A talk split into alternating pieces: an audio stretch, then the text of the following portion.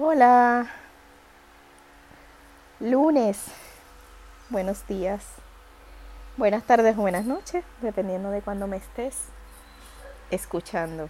Así que nada, yo súper contenta, súper emocionada, con todas las emociones en la piel. Esta semana, desde hoy, lunes 22 de marzo, comienza la Semana Mundial de Dulas. Eh, para los que están integrándose a este podcast, pues una de las, de las cosas que hago durante, durante mis días y que llevo haciendo hace 10 años, ¿verdad? Es el ejercicio de acompañar o de duliar. Por ahí les dejo la palabra dura para que busquen información. Pero más que la palabra dura, siempre, ¿verdad? Me conectado o integrado mucho, ¿verdad? Lo que es el acompañar.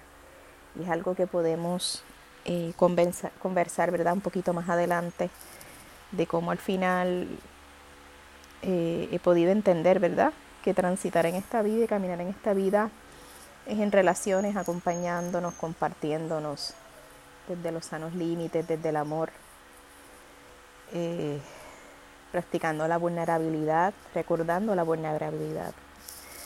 Así que nada, bien contenta.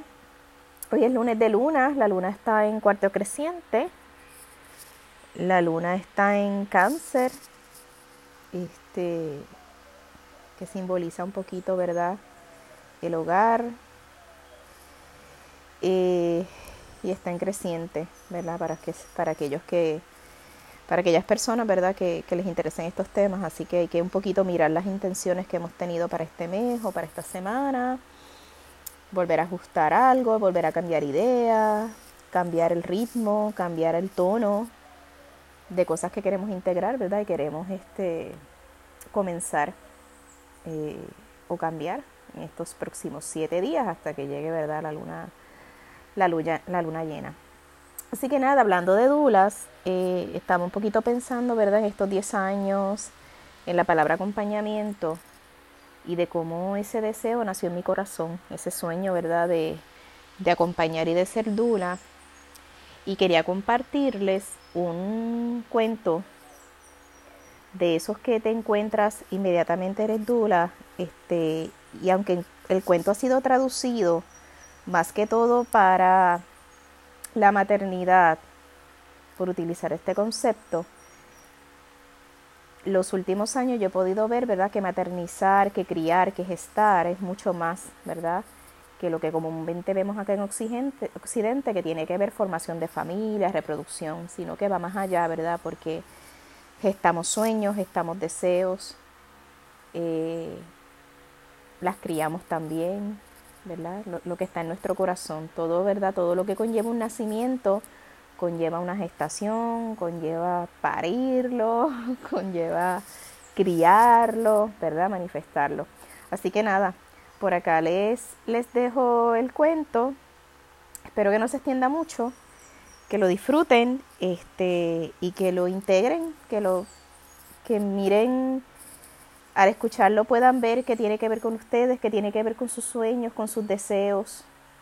Eh, ¿Verdad? En esta semana tan, tan bella para, para volver a mirarlos y para retomarlos y para abrazarlos, para cambiarles el son, si hay que hacerlo, y continuar. Así que nada, por ahí vamos. Dice nacer en el corazón. Existe una tribu en el este de África en la cual la fecha de nacimiento no se toma desde el día de parto ni de la concepción, sino cuando el bebé deseo sueño nace en el corazón de su madre.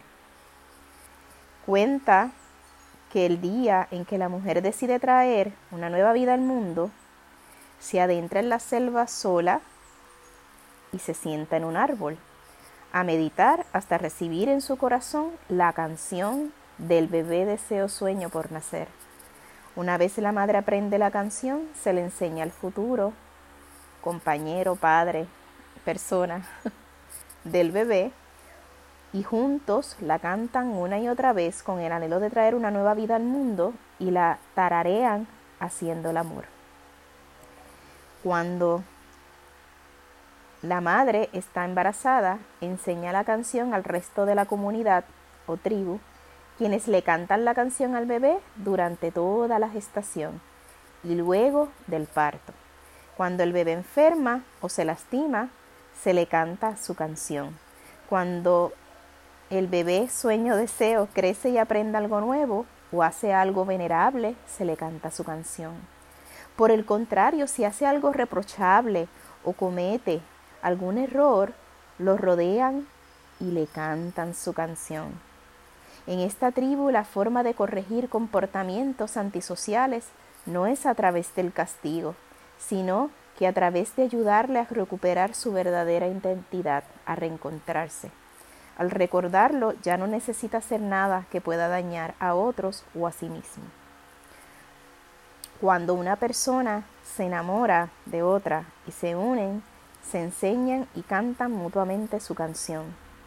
Cuando una persona muere, toda la comunidad se reúne a cantarle su canción y despedir su alma.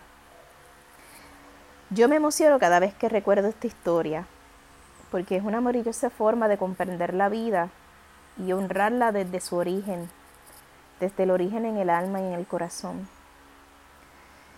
Así que por eso les comparto, porque anhelo profundamente que cada ser humano pueda llegar a esta tierra siendo amado y honrado desde el comienzo, desde que es pensado, que cada sueño, cada deseo, cada emprendimiento, cada proyecto llegue siendo amado, llegue siendo honrado para que pueda recordar su verdadera naturaleza. Esa fuerza, esa pasión, ese deseo que nos trae hasta aquí. Y que lo recuerde cada vez que lo olvide o cada vez que se desvíe. Les abrazo, los abrazo, les amo, los amo. Que estén bien.